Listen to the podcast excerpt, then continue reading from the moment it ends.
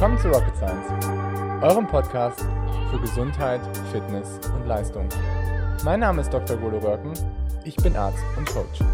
Und mein Name ist Dr. Leonie Pinschala, ich bin Ärztin und Wissenschaftlerin. In diesem Podcast wollen wir euch die neuesten wissenschaftlichen Erkenntnisse näher bringen und euch zeigen, dass die Verbesserung eurer Gesundheit und Leistung keine Raketenwissenschaft ist. Moin Leo. Moin Golo.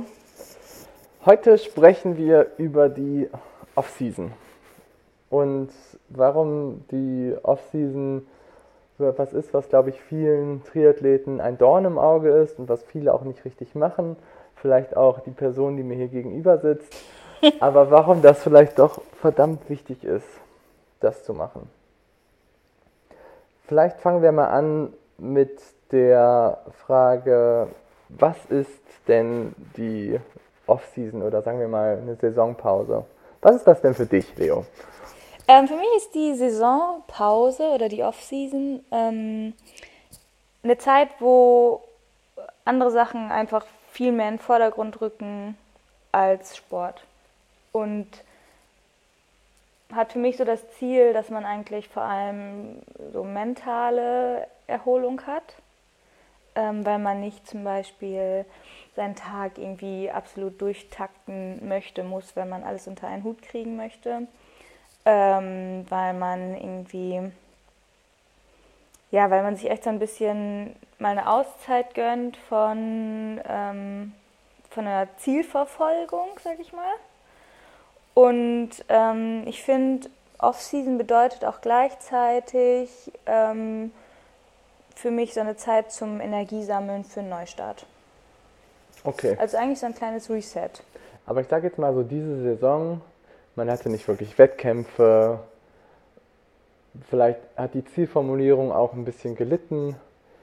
Ist es dann für dich so, dass du denkst, dass man keine Off-Season machen müsste? Ähm, doch, finde ich schon. Weil ähm,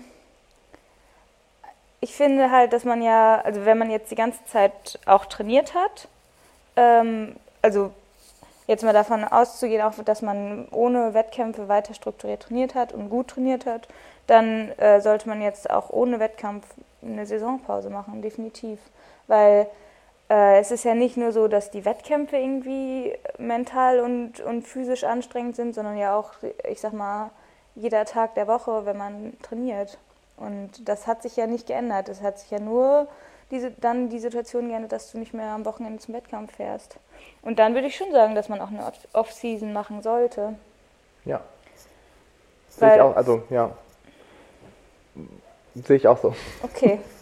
ja, auf jeden Fall. Also ich finde, diese Saisonpause ist halt einerseits das, was du gerade angesprochen hast, dieses mentale Ding, dass man halt einfach nochmal abschaltet und auch andere Dinge so mehr in den Vordergrund rücken. Ich meine, das glaube ich ist vor allen Dingen total wichtig für sehr ambitionierte und Profis, dass die halt dann nochmal ähm, einfach so diesen Reset-Button drücken können.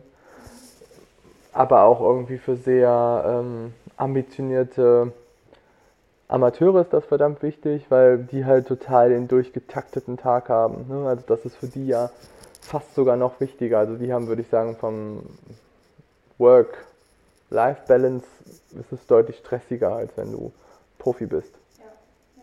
Du hast halt irgendwie viel mehr Verpflichtungen und wenn du halt, das ist im eh immer sehr aufwendig natürlich, dieses Training in den Alltag zu integrieren und auch das erfolgreich zu integrieren, sodass du noch genug Erholung und Regeneration hast. Und für die ist es halt besonders wichtig, dass die dann einfach mal echt so zur Ruhe kommen. Ich finde immer so zwei Wochen ist so ein guter Bereich, um anzufangen. Manchmal sind es auch drei oder vier Wochen.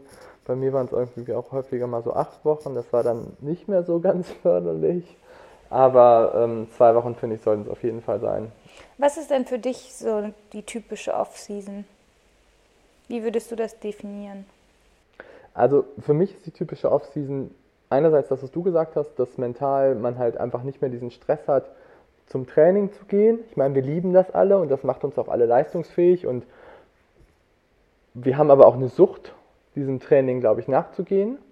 Also das ist auch eine körperliche Abhängigkeit, die du hast, weil es natürlich auch ähm, gewisse Synapsen in deinem Gehirn stimuliert, die Glücksgefühle auslösen und es ist halt auch eine Abhängigkeit davon, dass du dieses Training einfach brauchst und dass du diesen, diese Selbstwirksamkeit brauchst über das Training, dass du dich danach gut fühlst. Und ich glaube, den Zyklus sollte man dann einfach mal durchbrechen in der Saisonpause. Und ähm, das andere ist aber auch, dass man, das nenne ich jetzt mal so eine psychische Abhängigkeit und das andere ist irgendwie aber auch so körperliche Komponenten, dass man halt den Strukturen auch Zeit gibt, sich auch von gewissen Sachen zu erholen. Ich sage jetzt mal vor allen Dingen so passive Bewegungsstrukturen, Bänder, Sehnen, sonst was, dass man denen halt wirklich mal zwei Wochen echt Zeit gibt, kein Laufen zu machen. Ich finde halt vor allen Dingen Laufen ist dabei immer so ganz wichtig, kein Krafttraining oder sonst was zu machen, damit die Strukturen sich einfach erholen können. Aber würdest du denn, also das ist jetzt ja auch schon wieder eine andere spannende Frage, würdest du sagen, Off-Season bedeutet für dich gar kein Sport? Eigentlich ja. Also zumindest laufen würde ich auf jeden Fall zwei Wochen pausieren. Gar nicht machen. Und würdest du dann aber sagen, also man geht weiter Radfahren und schwimmen zum Beispiel oder macht ganz andere Sportarten, das ist alles trotzdem dann Off-Season? Also ich finde, wenn du, wenn es für dich so ist, dass du eine Off-Season machst und du gehst trotzdem noch drei oder viermal die Woche strukturiert Radfahren und drei oder viermal die Woche strukturiert schwimmen, dann ist das keine Off-Season für mich. Dann ist okay, es ja immer noch genau das gleiche eigentlich wie vorher, nur du hast keinen Plan. Aber ja, ohne Plan muss man sich aber fragen, wie strukturiert es ist. Ja, aber es ist trotzdem keine Off-Season. Also es ist keine Saisonpause. Es ist nicht so, dass du dann diesen Zyklus eben durchbrichst. Auch so nicht so diese Abhängigkeit, dass du die halt irgendwie verlässt. Du hast ja immer noch dann dieses Gefühl, okay, ich muss was machen. Ich muss das jetzt machen. So, also, weißt du, wie ich meine? Ja, ja, schon. Ich äh, versuche das nur ähm, einzuordnen. Aber ich finde halt, also zum Beispiel Off-Season kann man ja auch ähm, super dafür nutzen, zum Beispiel in Urlaub zu fahren. Jetzt gerade vielleicht nicht, aber sonst ähm, hatte, also ist das für mich zum Beispiel auch damit verbunden, dass du in Urlaub fährst und zum Beispiel du gehst wandern, du oder wenn irgendwie die, die Jahreszeit es zulässt, du gehst irgendwie Skifahren, ähm, Fahrradfahren, was auch immer, dann machst du ja schon auch Sport, nur halt vielleicht anderen Sport als jetzt das, was du im Wettkampf machst.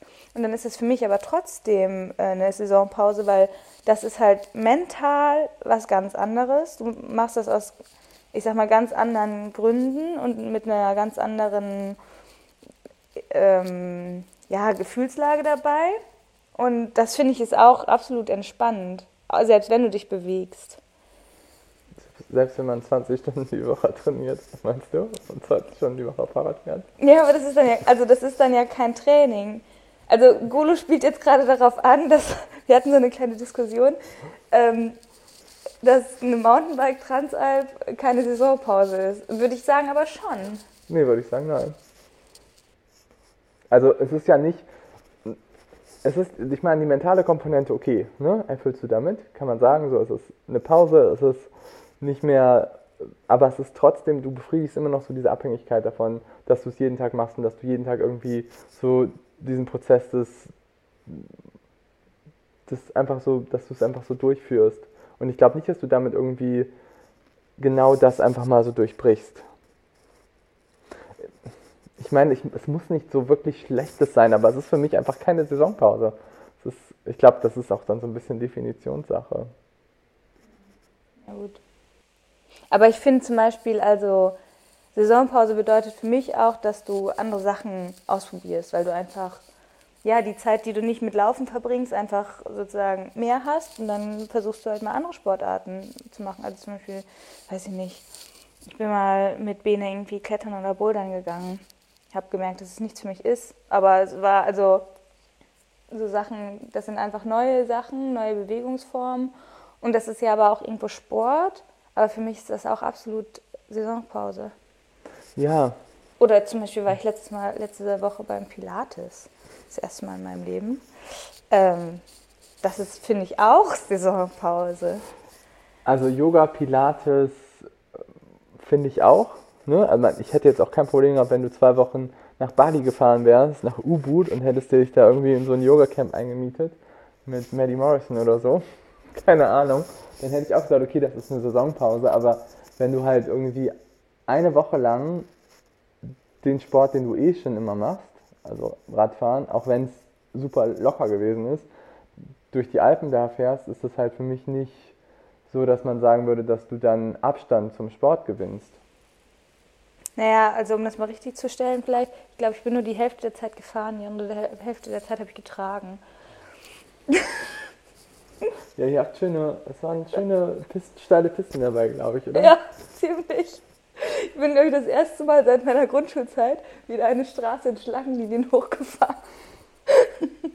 Ich bin einfach nur froh, dass du dich nicht dabei verletzt hast. Das ist auch irgendwie ganz gut. Ja. Ja. Mir ist ein, ein Fauxpas mir unterlaufen.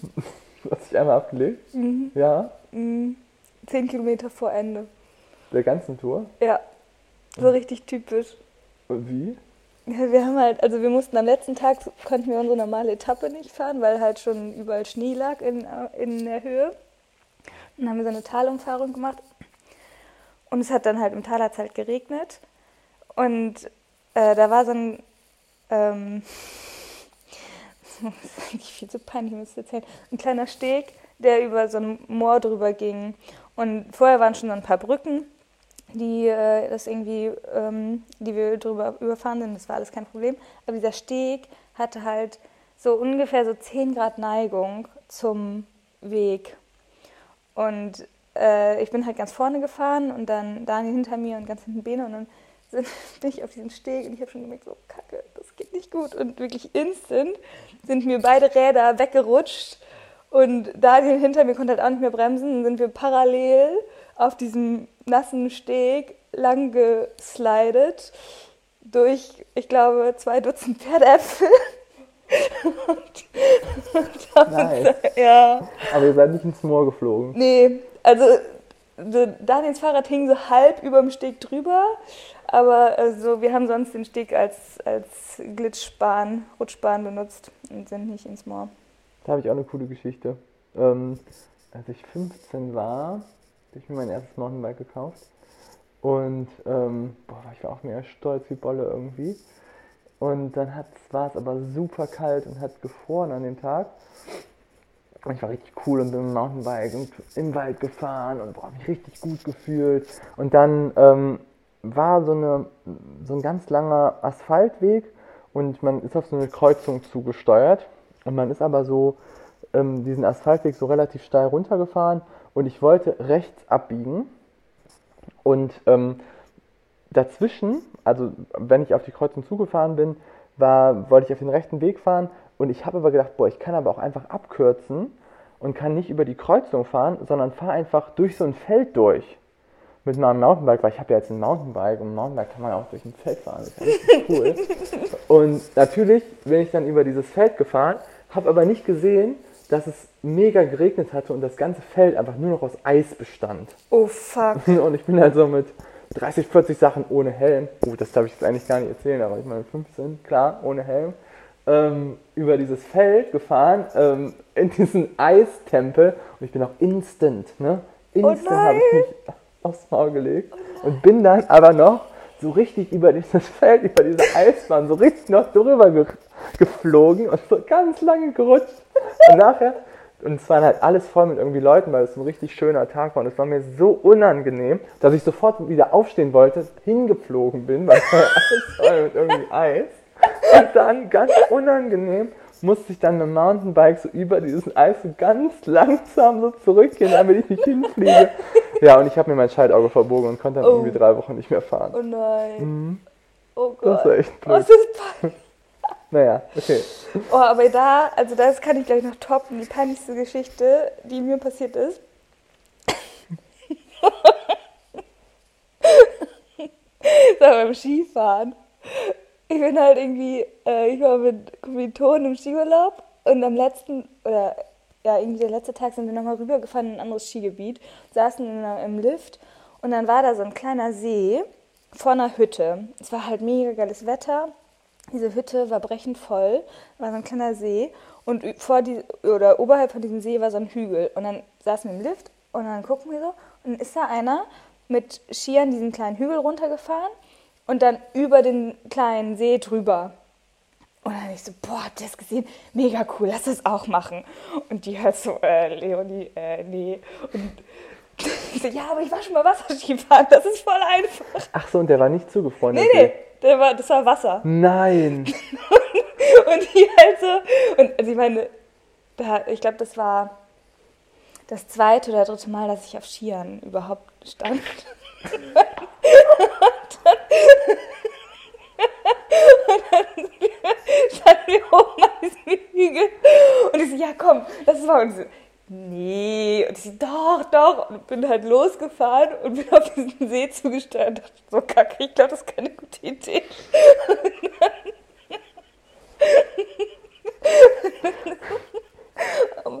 war halt so eine kleine, also ist ja auch logisch, war halt zwischen Wasser und Schnee eine Kante, weil der Schnee schmilzt dann ja. Und dann bin ich halt über diese Kante drüber, habe mich halt voll erschrocken, dass es nicht sozusagen, ich habe mir vorgestellt, man, das leidet einfach so weiter, dass da halt so eine kleine Kante war. Bin halt dann da drüber, habe mich erschrocken mit dem Oberkörper nach vorne und dann sind natürlich sofort die Skispitzen unter Wasser Und ich habe halt einfach den übelsten See gemacht. Nach 10 Zentimetern. Und dann musste ich halt, ja, bin ich wieder aufgetaucht und musste dann aus diesem See halt noch meine Skier und meine Skistöcke zusammensuchen und da rauswarten. Und diese ganze, diese ganze Gesellschaft in, in, vor dieser Hütte war halt am Grölen. Geil. Das war noch vor Instagram, oder? Sonst wärst du auf jeden Fall, glaube ich, richtig groß rausgekommen. Ja, das war, das war deutlich vor Instagram. Geil. Ja. Oh, das war so unangenehm. Saisonpause. Also ja, stimmt, du wolltest eigentlich was anderes. Nee, es ist auch eine Saisonpause. Ja. Aber in Skiurlaub würde ich zum Beispiel auch, glaube ich, als Saisonpause noch sehen. Aber guck mal, das ist halt auch sau anstrengend. Ja, ist es auch, klar, aber es ist halt irgendwie eine andere Belastung. Aber es ist auch sau anstrengend. Ja, ist es auch. Stimmt ja auch. Ich meine, ihr macht auch Skitouren, ne? Das ist auch noch was anderes. Aber ist auch Piste ist anstrengend. Ja, auch Piste ist anstrengend, keine Frage. Vor Dingen, ja. Vor allem, wenn man noch nicht so gut fährt und sich immer nur hinlegt, dann ist es auch sehr Dann anstrengend. hast recht. Ja. Nee, aber vielleicht sollten wir mal besprechen, warum macht man das denn überhaupt? Oder warum ist es sinnvoll, eine Saisonpause zu machen? Also wir haben jetzt so den mentalen Aspekt, glaube ich, so besprochen. Aber warum ist das körperlich auch sinnvoll, das ähm, durchzuführen? Und da finde ich halt immer so, das, was ich eigentlich gesagt habe, auch so, dass diese, der passive Bewegungsapparat sich einfach ein bisschen regenerieren kann. Und das ist halt häufig so. hast, du, noch eine Story? Nein, ich jetzt ja keine Sorge. Ja, und da zum Beispiel finde ich, da würde zum Beispiel auch eigentlich Alpinski ja dann auch nicht wirklich dafür ähm, entspannen. Nee, Weil überhaupt es ist super hart vom Training Load her. Wenn, also wenn du das sozusagen als dein primäres Ziel hast, dass du deinen Bewegungsapparat entlasten willst, dann müsste man ja, also dürfte man theoretisch keinen Sport machen. Und das weiß ich nicht, ob ich das so sinnvoll finde. Also so ein bisschen Bewegung, finde ich, ist halt schon auf jeden Fall förderlich für die Gemütslage, aber auch für dein körperliches Wohlbefinden. Du kannst ja nicht jetzt, also ich meine, bei mir muss ich sagen, viele Saisonpausen waren eher dadurch, ähm, äh, wurden dadurch eingeleitet, dass ich verletzt war. Und dann hörst du ja wirklich auf, machst gar keinen Sport. Und das ist halt auch irgendwie, also es fühlt sich nicht so gut an. Und ähm, Nee, aber danach bist du immer sehr stark wiedergekommen. Ja, ich sage auch nicht, dass das jetzt so schlecht ist, ne? Aber ähm, ich glaube halt, wenn du selber dir, also wenn du es selber steuern kannst, dann fände ich oder finde ich es angenehmer für, für den Körper, dass du einfach andere Reize mach, gibst. Also dass du zum Beispiel wandern gehst, dass du Yoga machst, äh, dass du vielleicht mal, weiß ich nicht, Sachen ausprobierst wie Klettern, Bouldern, Tennis, Schlag mich tot, irgendwas, was man immer schon mal ausprobieren wollte. Das muss dann ja nicht heißen, dass man das in der gleichen Dauerintensität macht äh, wie sonst ein strukturiertes Training, das auf keinen Fall. aber das sind ja auch so motorische Reize, die ich eigentlich voll wichtig finde und die ich, glaube ich, so im Triathlon-Training eigentlich als zu kurz kommend ansehen würde. Ja. ja. Weil wir haben so viele repetitive Bewegungsabläufe, dass du andere Sachen, so koordinative Sachen, total verlernst. Total. Und ich, ich, glaube, das kannst du in der Off-Season gut machen und mit gutem Gewissen machen. An, und das finde ich ehrlich gesagt sinnvoller, als gar nichts zu machen. Mhm, okay, hast einen, hast einen Punkt, glaube ich, da. Ja. Trotzdem würde ich sagen, zwei Wochen fast nichts machen. Einfach auch so, ich meine, viele haben auch nicht, glaube ich, so die Möglichkeit, außer du fährst halt in Urlaub, dann halt irgendwie was Neues auszuprobieren. Das ist, glaube ich, auch nicht eine gute Möglichkeit. Aber wenn du zu Hause bleibst, würde ich, kann man natürlich dann irgendwie Yoga, Pilates, sonst was machen, aber würde ich trotzdem sagen, halt um das zu durchbrechen, finde ich als Coach es sinnvoll, den Leuten zu sagen, macht kein, kein Training, kein klassisches Training. Macht nur irgendwie, ich sage halt eigentlich immer so, es ist okay, wenn ihr irgendwie rausgeht, ein bisschen Fahrrad fahrt und wenn ihr unstrukturiert schwimmen geht ähm, und halt, wenn ihr irgendwie was, eine neue Sportart macht, ausprobiert. Gerade was, was nicht in eine Richtung repetitiv ist. Also das heißt sowas wie Tennis, Basketball, Handball, vielleicht nicht unbedingt Kontaktsportarten, aber ähm, eben, wo man eine andere Bewegung hat, als ja. dieses einfach nur in eine Richtung genau. vorwärts, was wir halt äh, gerade im Laufen und aber auch im Radfahren halt nur machen. Ne? Das ist halt wirklich so, auch was du gerade gesagt hast. Ich habe ja auch einen Freund, David, der ähm, relativ viel so in Sportathletik meint, macht und der sagt halt immer, wir sind als Triathleten so motorische Krüppel, weil wir halt einfach nur, einfach auch so neuronal, weil wir einfach nur immer diese eine Bewegung ähm, wahrnehmen und deswegen hast du irgendwie, wenn du Spielsportarten hast oder sonst was, die haben eine ganz andere Wahrnehmung im Raum, als wie wir das zum Beispiel haben. Und es wird immer schlimmer, je öfter man oder je mehr man das macht. Also ähm, sicherlich spielt da auch das Alter eine Rolle, aber ähm, je weniger du dein ko koordinatives System trainierst, desto schlechter wird das ja. Das ist nicht so, nur weil du als Kind vielleicht Handball gespielt hast, dass du diese Agilität und diese, äh, ich sag mal, diese Bewegungsfähigkeit äh, von, von, oder Bewegungssteuerung, dass du die erhältst. Das, also zumindest merke ich das an mir, das wird immer weniger.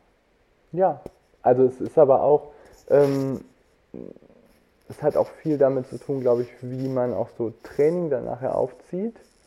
Und ähm, man kann auch ein Ausdauertraining sehr generell gestalten mit vielen motorischen Raffinessen oder wo man halt mehr Möglichkeiten hat. Gerade im Schwimmen kann man das gut machen, auch im Laufen kann man das gut, gut machen. Und ähm, bin halt ein relativ großer Freund von so dieser Entwicklung ähm, von der DDR, wie die so ihre ähm, Kinder so ein bisschen so aufgebaut haben, von, ähm, vom sportlichen Aspekt her. Und die hatten ja erstmal so ein sehr, sehr breites Fundament. Inwiefern bist du fern davon? Dass die ein sehr, sehr breites Fundament von sportlichen ähm, Fähigkeiten hatten, die sie ihren, die haben nicht gesagt, irgendwie eine ganz frühe Spezialisierung von Kindern oder von Athleten oder von Talenten, sondern die haben die Leute immer sehr, sehr breit aufgebaut in sehr, sehr vielen verschiedenen Sportarten. Also wenn du später Profi-Radfahrer geworden bist, dann warst du vorher im Turnen, dann warst du vorher im Schwimmen, dann warst du vorher im Skilanglauf und hast halt irgendwie diese Stadien alle so ein bisschen durchlaufen und hast dich dann nachher auf eine Disziplin ähm, versteift und das sieht man auch in anderen Disziplinen jetzt immer mehr, zum Beispiel, weiß ich nicht, Primoz Roglic, der jetzt irgendwie fast die Tour de France gewonnen hat, der war vorher ähm, Skispringer und ähm, hat sich relativ spät erst dazu entschieden, auf eine Sportart zu spezialisieren. Und im Triathlon ist es auch so, dass wir haben eigentlich eine Sportart, wo du aus vielen verschiedenen Bereichen herkommst und aus vielen verschiedenen Ausdauerdisziplinen. Und Ausdauer kannst du auch erstmal in anderen Disziplinen er erwerben, bevor du es dann halt irgendwie auf deine spezifische Disziplin bringst. Ich finde das immer so interessant, zum Beispiel bei Ruderern. Rudern ist ja so eine Ausdauerdisziplin, wo du unglaublich viel Sauerstoff bewegen musst. Mhm. Also du hast ja irgendwie, dadurch, dass du Oberkörper und ähm, untere Extremität, obere Extremität benutzen musst, hast du unglaublich viel, was schnell umgesetzt werden muss. Du musst total schnell shutteln, du musst total schnell Sauerstoff von den Beinen in die Arme, in den Rücken, in, in die Brust, du musst unglaublich schnell viel bewegen. Das ist ja wirklich ganz Körperarbeit, ne? Ja, und sehr, sehr krass. Und die haben, wenn du jetzt die relative V2 Max nimmst, haben die schon hohe Werte, aber nicht so super hohe Werte. Die haben ja irgendwie so 70 bis 85er V2 Max, Milliliter pro Minute pro Kilogramm. Aber wenn du absolute Werte hast, schlagen die alle anderen. Also die sind ja relativ schwer und die haben halt teilweise, die bewegen halt irgendwie 6, 6,5, 7 Liter. Und das ist echt richtig, richtig, richtig viel. Einfach so ein, und im Vergleich so ein Tour de France-Fahrer, was würdest du sagen, was hat der absolut? Okay, sagen wir, im Tour de France, sagen, sagen wir mal, irgendwie der wiegt, sagen wir mal, irgendwie schwerer 70 Kilo, 80er V2 Max, dann bewegt er 5,5 Liter. Oder 5,6 Liter. Das heißt, es ist ein ganzer Liter Unterschied. Ja. Ja, das ist richtig, richtig viel. Und so ähm, Skilangläufer? Skilangläufer haben auch viel. Haben Weil auch, das ist ja auch echt so ganz Körper. Ja. Und die sind auch, die sind ja auch relativ, die sind ja auch schwerer als jetzt im Tour de France Leute. Mhm. Aber ich finde auch irgendwie, was ich mit äh, Max da auch immer so ein bisschen diskutiere, ist, dass wir halt ich finde es halt super interessant, wenn die aus den Sportarten kommen und dann halt irgendwie in den Radsport kommen. Oder dann halt irgendwie in den Triathlon-Bereich kommen. Und ich glaube, die haben einfach eine ganz andere Grundlage so von Sauerstoffbewegung, als irgendwie, wenn man aus dem Schwimmen kommt oder so. Ja, weil das sind schon so, ja, und wenn jetzt Eltern irgendwie zuhören oder so, finde ich auch, dass man sein Kind nicht zu früh spezialisieren sollte. Ja, also ich finde eh, dass sich jedes Kind aussuchen sollte, was es machen soll. Ja. Naja, ein bisschen Drive kann man ja schon mal machen, ne? Oh je, ich bin gespannt. Ja. Nee, aber und genauso ist es aber jetzt, wenn wir jetzt zurückkommen zu den eigentlichen Sachen, so wie Saisonpausen, jetzt kommt eher so die Dinge wie Saisonstart, finde ich es auch super sinnvoll, wenn man halt wieder anfängt, dass man halt vielleicht auch erstmal in anderen Sportarten sich so ein bisschen bewegt. Hm?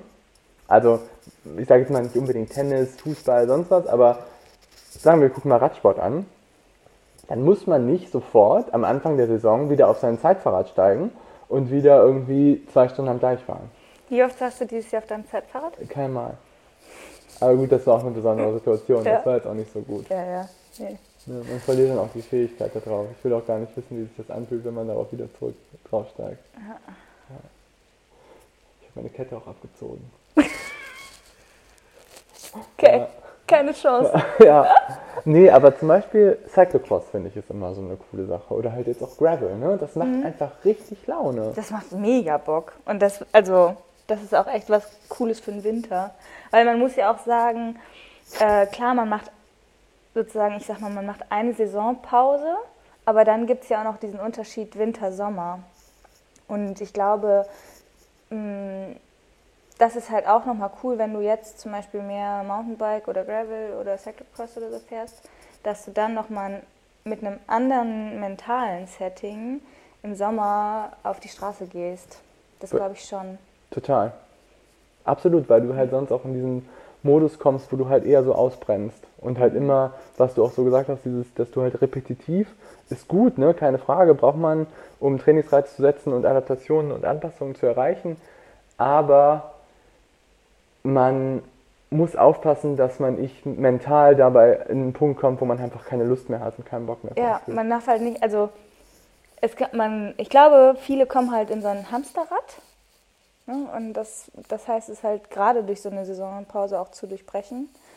Ich glaube halt, dass jetzt dieses Jahr auch ganz cool dafür war, dass viele Leute gemerkt haben, ähm, wie viel ihnen Triathlon geben kann oder Sport geben kann, ähm, auch ohne Wettkämpfe habe ich zumindest, dass das für viele so das positive Resümee ist.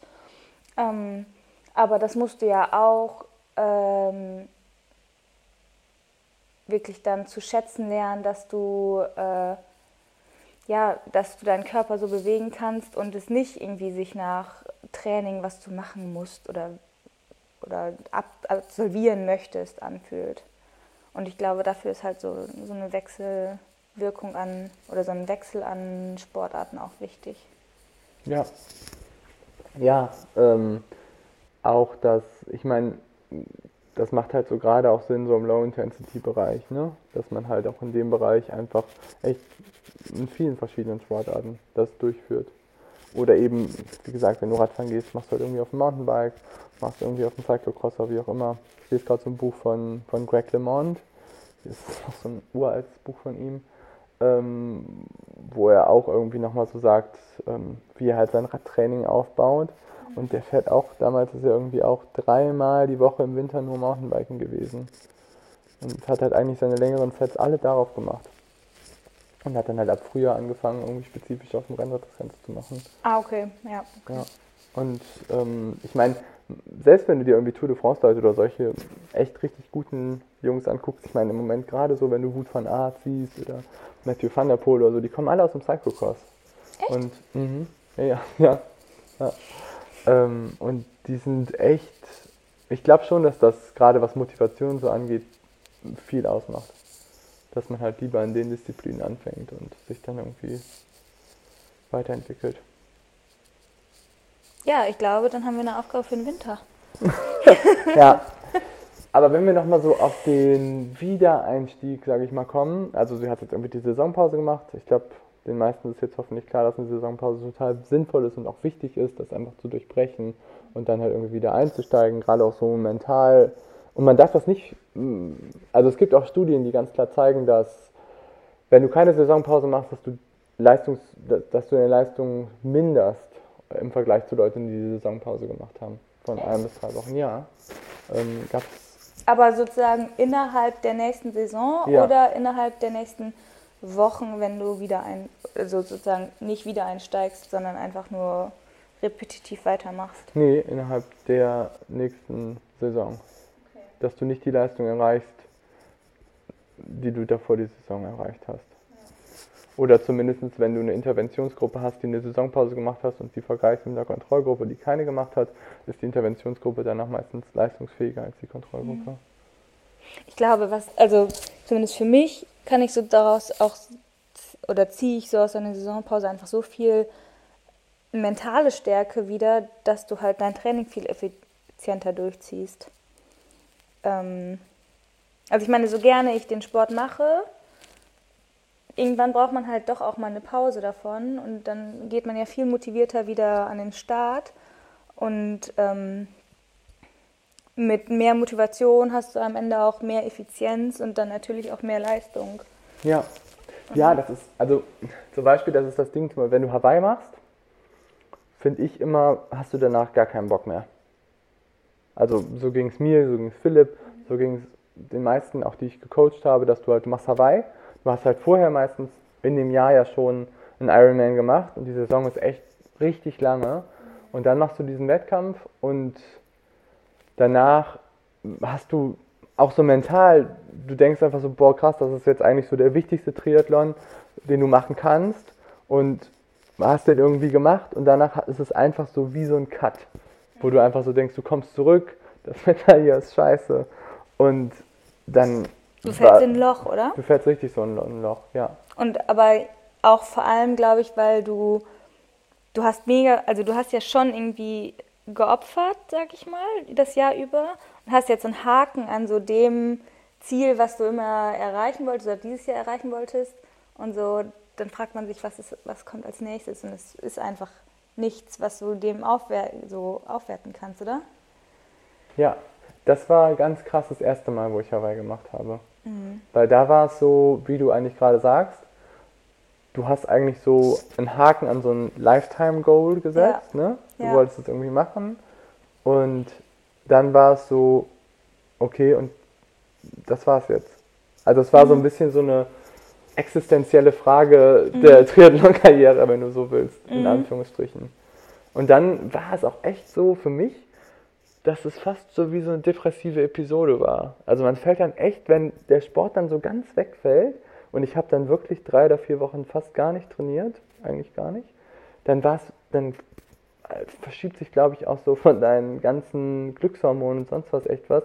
Und das war richtig schwierig für mich. So, dass dann du so, ja, wenn, wenn das dann so entzogen wird, dann funktionierst du nicht mehr so gut. Glaube ich sofort. Ja, wir sind richtige Junkies. Schon so ein bisschen, ja. Ja, auf jeden Fall. Aber also ich kann dich da voll verstehen, weil mir ging es zum Beispiel, ich habe, bevor wir, also als wir uns über das Thema überlegt haben, über die Off-Season zu reden, habe ich überlegt, wie oft ich eigentlich schon eine geplante Off-Season gemacht habe. Und es war tatsächlich erst einmal. Und das war nach der WM in Rotterdam. Komm, wir gehen mal deine Jahre durch. das ist Nein! Auf jeden Fall, das ist echt gut. Das ist echt, nur damit die Leute mal so sehen, wie das so die letzten Jahre bei dir war. Das ist schon, das ist schon echt besonders. Okay, also, ja? Bist okay. du damit einverstanden? Ja, machen wir. Ja, okay. Ja. Also, letztes Jahr, wir hatten eine richtig gute Saison. Nee, ähm, wollen wir nicht vorne anfangen oder wollen wir hinten? Also wann, also ja, okay, fangen wir, fangen wir, ja. Okay, Rotterdam, wann war das? Nee, wenn, dann müssen wir ganz vorne anfangen. Okay. Ja, dann schießt du los. Also wir haben, also ich glaube mit Triathlon angefangen habe ich 2012 oder 13. Weiß ich nicht mehr. Eins von Am beidem. Ende der Vorklinik. Ja, am Ende der Vorklinik. Also 2012. 12. Ja.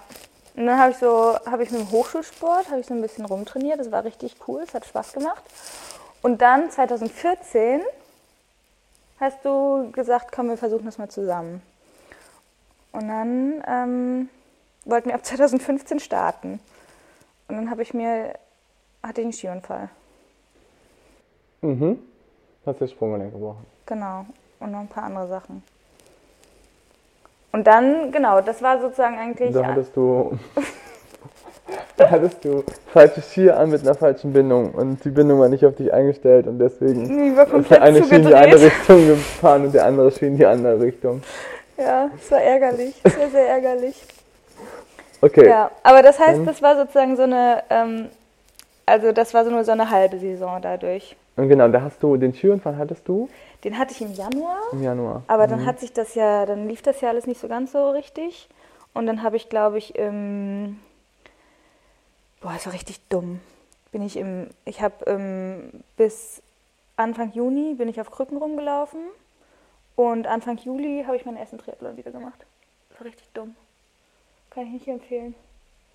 Aber da hatte ich sozusagen eigentlich nur eine halbe Saison. Ja. ja. Aber hast da da bin ich deutsche Meisterin geworden, das erste Mal. Und dann habe ich 2016 muss ich mal überlegen, da war auch irgendwas am Anfang, glaube ich. Der Fahrradunfall? Nee, der war später, oder? Doch, der war 2016. Okay. Aber genau, das, also 2016 haben wir normal sozusagen eine Saison aufgebaut. Ja. Und genau, und dann habe ich mich äh, für die WM in Mexiko ah, genau. Genau, äh, qualifiziert. Und dann ähm, habe ich mir. Und die EM Rotterdam, oder? Nee, genau, da war äh, EM war da in Lissabon. Ach, Lissabon war das, genau. Genau, da habe ich mich qualifiziert für die WM. Und dann ähm, wollte ich nach Mexiko fliegen und habe mir eine Woche vorher das Schlüsselbein gebrochen. Weil ein schöner kleiner äh, Kleintransporter abgebogen ist. Ach genau, das war ja auch noch dazwischen. Ah ja, stimmt. Und den hätte ich fast vergessen. Der ist ja im Verhältnis zu den anderen Sachen gar nicht so schlimm gewesen. Nee. Du hast ja nur Schlüsselbein gebrochen. Das, das ist eine ziemlich gebrochen. normale Verletzung. Ja, genau. Das heißt, da war dann sozusagen Saisonpause Schlüsselbeinbruch. Und dann, ähm, also auch nichts geplantes. Ja. Das war 2016. Und dann 2017, genau, 2017 habe ich dann meine erste Off-Season gemacht. Ja, Moment, Weil, aber jetzt 2016, was ähm, von Wettkämpfen her, haben wir da, da haben wir aber auch eher noch auf olympische Distanzen Olympisch, gemacht. genau. Das war ja EM genau. und WM wäre olympisch gewesen. Genau. Das ja. war die, die Sache mit EM, ne? Wo du in Lissabon warst, oder? Genau. Ja, ja. genau, okay. Genau. Ja, genau, mit Carsten. Ja. Mhm. Okay, anderes Thema. Und dann 2017 war aber auch noch olympisch. Da war EM in Kitzbühel. Und dann habe ich ja gesagt, so, nee, also das Thema WM ist jetzt abgeschlossen. Das ist irgendwie, war letztes Jahr, war ich so traurig, dass ich da nicht hinfliegen konnte. Und dann habe ich mich aber ja für Rotterdam qualifiziert und dachte, ach, das ist so nah, dann bin ich doch nach Rotterdam mhm. gefahren. Ja.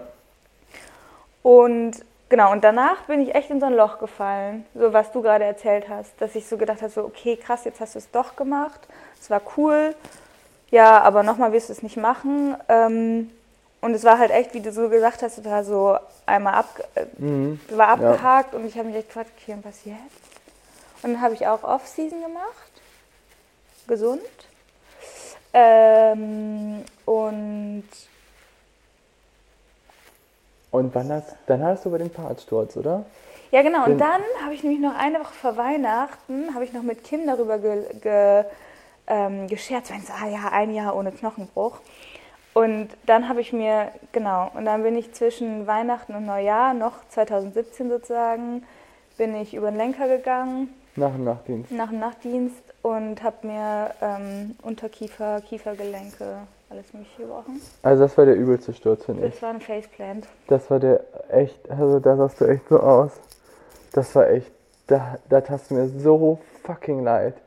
Wo du diesen, wo du den Kiefer gebrochen hast und dann das alles so verdrahtet war. Boah, du tat mir echt so leid. Ja, das war nicht so gut. Aber am Endeffekt, also das war für mich, muss ich sagen, nicht der schlimmste Unfall. Nicht der schlimmste. Der allerschlimmste Unfall war echt der Skiunfall mit dem Knöchel, weil einfach, also war zum einen war es der erste ja. und zum anderen ist halt so viel schief gegangen. Mhm. Ja. Und ähm, da, also das war einfach richtig kacke. Ja. Und zum Beispiel der mit dem Gesicht, hatte eigentlich voll das Gute wiederum, weil dadurch habe ich gesagt, ich werde äh, im, im, März werde ich nicht äh, Skitouren gehen und Angst haben, dass ich mit meinem Kopf im Schnee stecken bleibe, äh, sondern mit euch, mit dem Tri-Team nach Lanzarote fahren. Dann habe ich mein erstes Trainingslager gemacht. Ja, stimmt. Und ähm, genau. Also es hat sich gelohnt, weil es hat Spaß gemacht. Ja, und 2018 war auch echt eine ziemlich gute Saison. 2017. Nee. Moment. Nee, 2018. Nee, 2018 war keine gute Saison. Ja, aber Rügen war halt kacke, ne? Also 2018 haben wir eigentlich die ersten Mitteldistanzen gemacht. Ja, aber das war eine richtige Scheißsaison, weil da habe ich mir nämlich, dann wollte ich ja den meinen ersten Duathlon machen. Da war ich mit Malte und Nils vor eine Woche vorher am Deich fahren. Da hat äh, so ein kleiner Rentner mit dem Klappband. Ach ja, stimmt, das war auch noch. Ach ja. Und, uns vom, äh, uns vom, vom Fahrrad geholt. Oh, das war das, das weiß ich noch. Da hat dann, ähm, da habe ich, da habe ich dann euch euren Facebook Stories ge, gescrollt und dann habe ich so beim Pan Malte gesehen, so, oh scheiße, Ding abgebrochen. Da ich so, nicht Leo, nicht Leo, nicht Leo, nicht schon wieder, nicht schon wieder, nicht Leo. Ja. ja. Und ja. doch, Leo war auch dabei. Ja, genau. Da habe ich das Handgelenk gebrochen, war halt richtig gefrustet, weil ich dachte, ey, das kann jetzt nicht sein. Das ist jetzt zu schnell nacheinander. Dann haben wir aber auch, da habe ich dann ja sozusagen auch wieder Saisonpause gemacht. Und dann bin ich noch ein paar Mitteldistanzen gestartet. Und dann habe ich mir im September nach der Transalp den Ellenbogen gebrochen. Und das war dann meine Saisonpause von 2018. Ach ja, stimmt. Und dann, genau, dann kam ja noch Allgäu, wo du den auch noch ja, und Allgäu war aber 2019. Das war 2019 dann, ja. Das war dann, Allgäu ja, war ich, dann... Ich wollte gerade sagen, 2019 war dann die gute Saison. Genau, 2019, ja. ja. Aber 2018 war auch nicht so schlecht. Ich meine, da hast du Dump...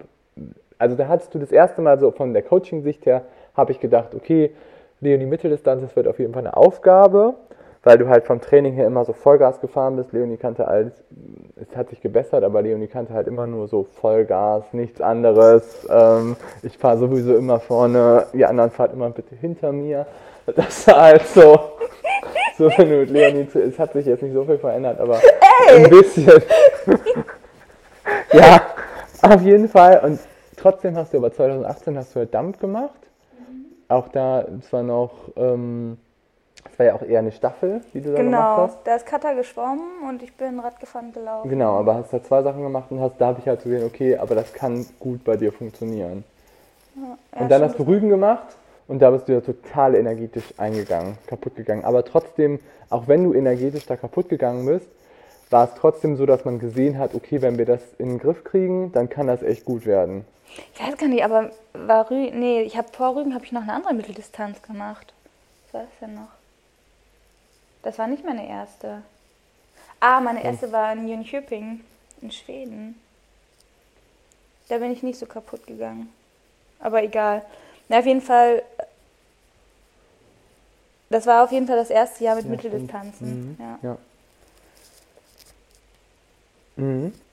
Ja, auf jeden Okay. Fall, da habe ich dann aber auch so eine, so eine, also so eine gezwungene Saisonpause gemacht. Die dann ja auch irgendwie. Ach, das war die Sache dann mit dem Rentner. Nee, euch- die der also, Rentner war ja im Mitte. Frühjahr. Ja. Und warum hast Und- du dann? Und dann kam noch die ganze, dann habe ich ja sozusagen, also nach dem, habe ich irgendwie sechs, acht Wochen pausiert und habe dann sozusagen wieder angefangen zu trainieren. Dann war die ganzen, waren die Wettkämpfe. Und dann, ähm, genau, da haben wir die Rennrad-Transalp gemacht. Habe ich danach noch irgendwie drei Kreuze gemacht, dass ich sozusagen gesund wiedergekommen bin. Bin am Montagmorgen zur Arbeit oder wollte zur Arbeit fahren, bin aus dem Haus gegangen, bin über den Bordstein gestolpert und habe mir den Ellenbogen gebrochen.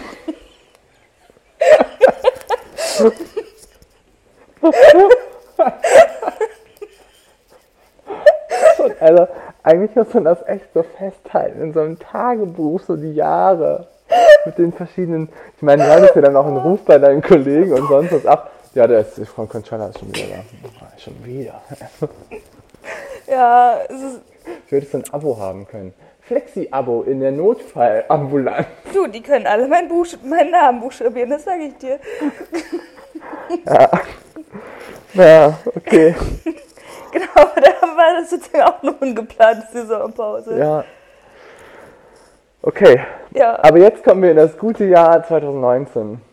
ja Ne? genau. Ja, das war gut. Und dann wollte ich eigentlich, ähm, Ja, 2019 war richtig gut. Also nur nochmal, um das so zu sagen, da hast du Elsinore gemacht, hast dich für Nizza qualifiziert. Das echt, war das echt ein richtig gutes, starkes Jahr. Und dann kam leider diese blöde Sache mit Allgäu. Genau, bin ich im Rennen gestürzt, zwei Wochen vor Nizza. Und dann war äh, keine WM für mich. Nee, Aber dafür für dich und ich habe angefeuert. ja, gut, das war jetzt auch, auch für mich war jetzt auch nicht so ein geiles Rennen, aber ja. ja. Okay, aber dann jetzt ein gutes Jahr mit geplanter Saisonpause und auch sinnvoller Saisonpause. Ja, aber verrückt, ey. Unfassbar. Ja, aber wie sollte man denn, wenn wir jetzt nochmal ganz kurz, oh, wir haben schon eine lange Folge. Ja, wir sind irgendwie ab, absolut abgeschweift. Ja, ein bisschen. Heute machen wir ein bisschen Szene und erzählen von uns. Szene über Nicht-Szene, Leute. Ja, dann müssen wir beim nächsten Mal über dich reden. Mhm, Ja, unbedingt. Total. Ja, ich bin sogar schon gefragt worden, ähm, was ich denn als Quintessenz aus meinem Sportwissenschaftsstudium und Medizinstudium, was ich denn da rausnehmen würde. Das fand ich aber eine sehr interessante Frage. Und? Muss ich nochmal drüber Das interessiert nachdenken. mich auch. Ja? Kann ich jetzt nicht so pauschal beantworten. Ich würde sagen, Fragen sind in beiden Studiengängen beantwortet worden und Fragen sind aber auch in beiden Studiengängen nicht beantwortet worden. Also ähm, ich finde, die Medizin macht zu viel nach Lehrbuch und guckt irgendwie zu wenig nach links und rechts. Und das habe ich gehofft in der Sportwissenschaft, dass es nicht so ist. Aber in der Sportwissenschaft hast du noch mehr diesen esoterischen Charakter, dass halt Dinge irgendwie gar nicht hinterfragt werden und einfach macht man halt so, weil man es halt so macht. Das hast du in der Medizin weniger. Also in der Medizin musst du mehr beweisen, dass Dinge funktionieren, weil du einfach damit Findest du? Leute. Ja, ich finde schon. Also so Leitlinien und ähm, sind halt schon irgendwie durch Studien einfach geprüft, dass die Dinge funktionieren. Ja, okay, für, für das Aufstellen der Leitlinie ja, aber ich sag mal, so ein Gremium, was Leitlinien erstellt, ist ja super klein. Und die große Masse, die jetzt im Krankenhaus oder in der Praxis sitzt, da habe ich ehrlich gesagt immer das Gefühl, die machen einfach. Und da wird gar nicht hinterfragt. Ja, aber es gibt halt Leitlinien und die gibt es in der Sportwissenschaft nicht. Gar nicht? Nee. Also es gibt, ähm, du hast einfach nicht dieses rechtliche Ding, was du in der Medizin hast, dass du halt immer verklagt werden kannst und dass du immer als Arzt mit einem Fuß im Gefängnis stehst. Das hast du in der Sportwissenschaft nicht. Und dadurch hast du halt ein viel größeres Spektrum an Dingen, die du einfach durchführen kannst, ohne dabei irgendwie an den Pranger gestellt zu werden. Also es ist viel, ähm, Sportwissenschaft ist viel weniger eine Naturwissenschaft als Medizin. Es ist viel mehr eine Geisteswissenschaft. Es wird viel mehr darüber philosophiert, was für Dinge funktionieren, als was nicht funktioniert. Und du musst viel weniger, finde ich, ähm, das nachweisen, dass die Dinge funktionieren. Das heißt, jeder, also wenn du jetzt, ich sag mal, ein Studienprotokoll machen willst, das kannst du dir einfach frei aussuchen und sagen, hier, äh, ich mache jetzt mal alle meine Leistungsstudien so, weil ich das für richtig halte. Und dann machst du es einfach. Oder wie? Ja, oder du nimmst eine Studie. Du nimmst halt eine Studie, die es vielleicht auch so gemacht hat, und dann machst du es danach. Okay. Und dann, meistens geht es dann irgendwie, aber du brauchst jetzt nicht irgendwie, wie es halt, es gibt halt nicht nur, es gibt halt sehr, sehr viele Möglichkeiten, Dinge zu tun. Mhm. Was ja auch okay ist. Also vielleicht könnte sich die Medizin ein bisschen was davon abschneiden, manchmal, dass Dinge vielleicht auch mal irgendwie nicht nur so antiquiert angesehen werden, so dass man halt Sachen irgendwie so macht, wie sie vor 50, 60 Jahren oder sonst was gemacht worden sind. Und ähm, bei der Sportwissenschaft fehlt halt manchmal so ein bisschen dieses, ähm, ja, irgendwie auf einen gemeinsamen Nenner bringen. Dass es halt irgendwie so ein bisschen mehr standardisiert wird, wie Dinge durchgeführt werden. Eigentlich verrückt, weil es gibt jetzt ja nicht so wenig Sportwissenschaftler, die auch irgendwie forschen, dass es da nicht so weiß ich nicht, nicht eine Gruppe gibt, die sagt, wir tun sie zusammen und schreiben mal auf, was irgendwie logische Ansichten und, und sind. Gibt es schon, ne? Also es gibt halt verschiedene immer Richtungen von Leuten, die, ich meine, das gibt es ja in der Medizin auch, dass du irgendwie verschiedene wissenschaftliche Zweige hast, die dann miteinander argumentieren und sagen, ob das eine richtig ist oder das andere richtig ist. Aber in der Sportwissenschaft, finde ich, hast du nicht diesen. Du hast entweder die Anwender, das sind die Coaches, und du hast auf der anderen Seite die Wissenschaftler. Und die beiden sind sich nicht so, die mögen sich meistens nicht so gerne. Ja, das ist total, das ist total paradox irgendwie. Dass du, du hast ganz wenig Leute, die gleichzeitig Wissenschaftler sind und gleichzeitig irgendwie coachen. Ganz wenig es gibt eine Handvoll von Leuten irgendwie, die das machen. Und das hast du halt an der Sporo auch total gemerkt, dass die Wissenschaftler irgendwie auch so komplett in ihrem Ding sind und halt auch Sachen, die irgendwie Coaches machen, total als lächerlich ansehen und darstellen. Und auch umgekehrt, dass natürlich auch irgendwie die Coaches dadurch, dass die Wissenschaft einfach komplett von ihnen forscht, dass sie halt irgendwie nicht so ganz die Sachen machen, die, ähm, die sie halt irgendwie anwenden, dass es für die auch nicht so richtig ersichtlich ist, warum das denn jetzt die Wissenschaft erforscht. Und das hat gar keinen Praxisbezug.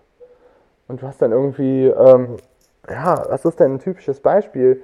Ähm, ein typisches Beispiel ist zum Beispiel Trainingsmethoden, die halt irgendwie eigentlich kein Ausdauercoach irgendwie wirklich anwendet, dass die halt irgendwie überprüft werden in der Wissenschaft, wie effektiv die denn sind. Und woher ziehen dann sozusagen die meisten, was würdest du sagen, woher ziehen die meisten Coaches ihre Ansichten, Informationen wie Sie jemanden in welchem Bereich auch immer coachen, wenn nicht aus der Wissenschaft? Also Erfahrung, Erfahrung auch von anderen Coaches vielleicht oder halt auch von irgendwie Sachen, die die auch selber erlebt haben, sage ich mal, wenn sie vielleicht Profiathleten waren oder so, wie halt irgendwie jemand anderes, ähm, wie sie halt selber sich gecoacht haben, wie das halt selber auch bei ihnen irgendwie funktioniert hat und halt Erfahrung, ja. Schon, zum Großteil. Und vielleicht auch haben sie mit einem anderen Coach zusammengearbeitet, der halt eine bestimmte Idee hatte und Einstellung zu Dingen. Mhm. Aber letztendlich ist es dann ja, ich sag mal, eher eine, das klingt jetzt vielleicht doof, aber eine philosophische Trainingslehre anstatt einer wissenschaftlichen Trainingslehre anscheinend ganz oft. Ja. Krass, das hätte ich gar nicht gedacht. Ja gut, andererseits, was, was befähigt dich zum coachen. Ne? Ich meine, so eine, ich sag jetzt mal, eine Trainerlizenz, in welchem Bereich auch immer, hat ja nichts mit, einer, mit einem wissenschaftlichen Studium zu tun. Ne? Nee, und eine Trainerlizenz, finde ich, befähigt dich jetzt aber auch nicht unbedingt zu coachen. Also, so, weiß ich nicht. Irgendwie. Ich glaube, es ist total wichtig als Coach, dass du deine eigene Philosophie entwickelst und dass du halt natürlich irgendwie das für dich passende Modell da halt irgendwie so auch aus rausfindest und dass du halt da über diesen Hintergrund halt dann noch irgendwie Sachen in Frage stellen kannst. Von der Wissenschaft oder halt auch von anderen Coaches. Und ich finde, man muss sich halt irgendwie immer ganz stark hinterfragen. Mhm. Von den Dingen, die du halt durchführst, ob das funktioniert, ob ähm, sich der Athlet verbessert, ob du vielleicht auch einen Fehler gemacht hast. Und das ist halt super wichtig, dass man das halt, dass es halt so ein Reflexionsprozess ist, der immer irgendwie stattfinden muss. Ja. Apropos Reflexion, wir haben ja eigentlich heute ein anderes Thema. Was man auch echt am Ende der Off-Season machen sollte, ist einmal reflektieren, was man irgendwie gemacht hat letztes Jahr und was man nächstes Jahr vielleicht machen möchte. Ja, genau, richtig. Damit können wir eigentlich abschließen. Ne? ja. Ja, also ja also, wir, haben jetzt viel reflektiert und man soll, also jeder sollte sich mal reflektieren. Ja, nee, also auch, ich meine, mit reflektieren, glaube ich, meinst du jetzt auch, meinst du damit nicht auch so ein bisschen Ziele? Ja. Das auch Jahr? Ja. ja, ja. Ja, genau. Ich glaube, das ist auch so was, ähm, was super wichtig ist und was, ähm, ja, was, was man sich gut überlegen kann in dieser Off-Season. Einfach auch so eine Zielformulierung anzugehen und ja, was sind denn für dich gute Ziele? Ja, das, das Thema hatten wir ja auch schon so mal privat. Ähm, ich bin immer so ein, ich sage immer sehr gerne, mein Ziel ist es, besser zu werden. Aber ich glaube, das ist halt ein Ziel, das wird man nie erreichen und das macht unglücklich.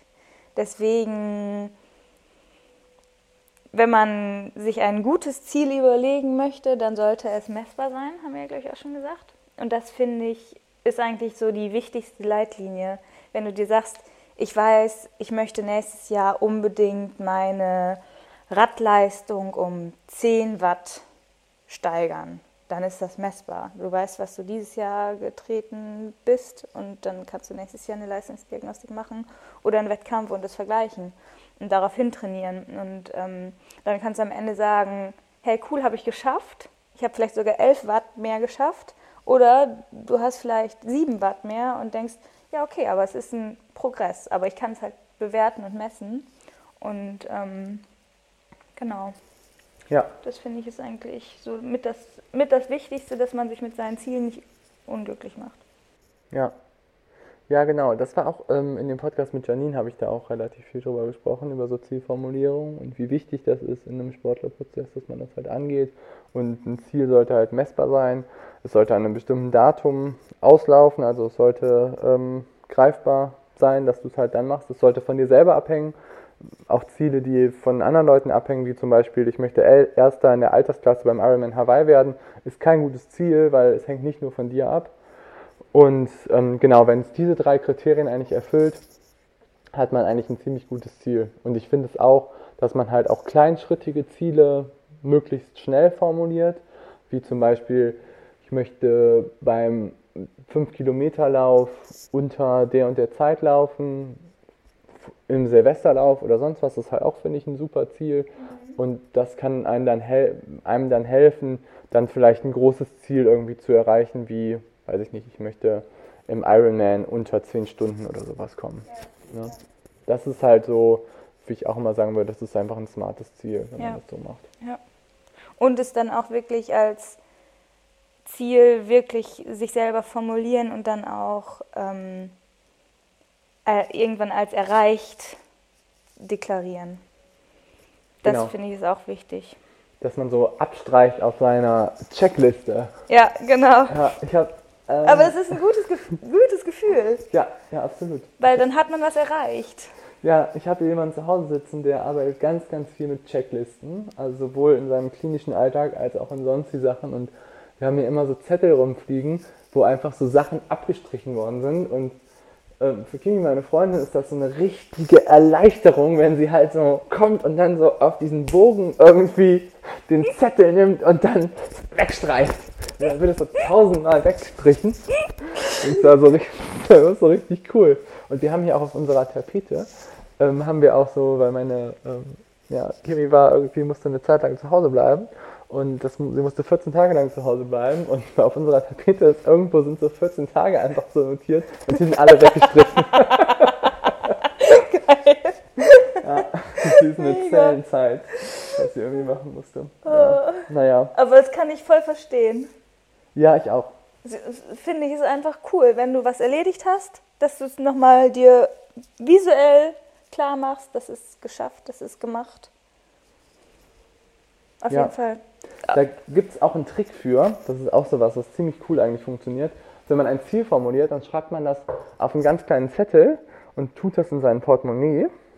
Und dann guckt man einmal am Tag, zieht man den raus, guckt sich den an und steckt den Zettel wieder weg. Und das machst du jeden Tag. Und so hast du dieses Ziel, so als positive Affirmation, hast du halt irgendwie jeden Tag, dass du es dir quasi visualisierst und vorstellst, dass es irgendwie funktioniert. Jan Frodeno zum Beispiel hat sich doch so eine Kassette besprochen ähm, mit einem Mentaltrainer, wo er jeden Tag ähm, sich das angehört hat und darin war der Prozess, wie er die Olympischen Spiele 2018 in Beijing gewinnt, was seine Strategie ist und wie er sich das Rennen im positivsten Maße quasi vorstellt. Und er meinte, er hat nie daran geglaubt, dass es so passiert, bis, ich glaube, zwei Wochen vor dem Wettkampf. Und dann hat so Klick in seinem Kopf gemacht und dann konnte er sich vorstellen, dass er das Rennen gewinnt. Und es ist genau so, hat genauso stattgefunden, wie er sich das vorgestellt hat. Wahnsinn. Ja, da sieht man nochmal, wie wichtig Ziele und auch mentale Stärke sind. Auf jeden Fall. Das, darf, das kann man nicht unterschätzen, wie ja. wichtig das ist. Ja, also Off-Season für die mentale Stärke. Das ist ein gutes Credo, finde ich. Und ähm, ich weiß nicht, ob ich noch eine Zusammenfassung schaffe des Ganzen. Ähm, soll ich mal probieren? Ja. Okay, also, was ist eine Off-Season? War irgendwie die erste Frage, die wir beantworten wollten. Und dabei hab ich, bin ich der Ansicht, dass 20 Stunden Radfahren in den Alpen keine Off-Season ist. Leo sieht das ein bisschen anders.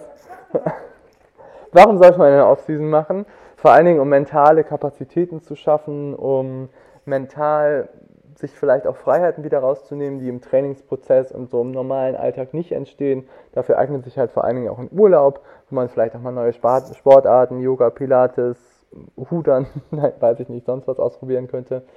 Physiologisch hat das auch einen Hintergrund, einfach so, um passive Strukturen mal regenerieren zu lassen und ähm, ja, auch mal die Leistung, dass sie ruhig auch mal abfällt in der Zeit, weil das eröffnet dann meistens neue Horizonte dann auch in der Saison wiederum. Beim Wiedereinstieg sollte man halt vor allen Dingen langsam anfangen, man sollte eher ein generelles, generell sich ganz, das Ganze aufbauen, also ruhig auch mal in andere Sportarten reinschnuppern oder halt auch über den Tellerrand in, der, in den Sportarten gucken. Beispiel wäre jetzt zum Beispiel Cyclocross beim Radfahren oder Mountainbiken vielleicht. Crosslauf ist auch super. Und dann sollte man möglichst schnell mit Zielformulierungen anfangen. Ziele sollten greifbar sein, sollten messbar sein, sollten an einem bestimmten Datum stattfinden. Und dann kann man sich kleinschrittige Ziele formulieren, um ein großes Ziel zu erreichen. Das hast du sehr schön zusammengefasst. Und ich muss aber trotzdem noch was sagen. Ähm, Off-Season ist vielleicht ja auch nicht nur Sport. Und dafür möchte ich äh, allen ganz, äh, ganz gerne den Garten der Gegenwand an die, ans Herz legen. Das ist eine Skulpturausstellung, in der ich in meiner Off-Season war. Und ähm, an der Roten Baumchaussee, sehr, sehr schön. Kann man sich mal mit was anderem beschäftigen. Und vielleicht nicht nur Sport. Leonie war von denen gesponsert und kriegt richtig, richtig viel Geld. Ja, genau. Kostet keinen Eintritt. Ja. Sehr gut. Okay, Leute. Dann wir hoffen, euch hat der Podcast gefallen. Heute war es ein bisschen mehr off-topic. Ja. Ähm, in der nächsten Zeit machen wir eigentlich wieder so ein bisschen Themen auch ähm, zum Wiedereinstieg. Wir wollen so ein bisschen über polarisiertes Training sprechen. Dann wollen wir aber auch noch so ein paar rehabilitative Themen machen, ähm, wie Echokardiographie, ähm, machen da vielleicht noch irgendwie eine Kooperation mit dem Landsmedikum. Wir hoffen, euch hat der Podcast gefallen. Wenn ja, schreibt uns gerne ein Review bei Apple. Da könnten wir noch ein, zwei, drei ähm, Reviews gut gebrauchen und ja, macht's gut. Wir freuen uns auf nächstes Mal. Genau, perfekt. Schöne Offseason.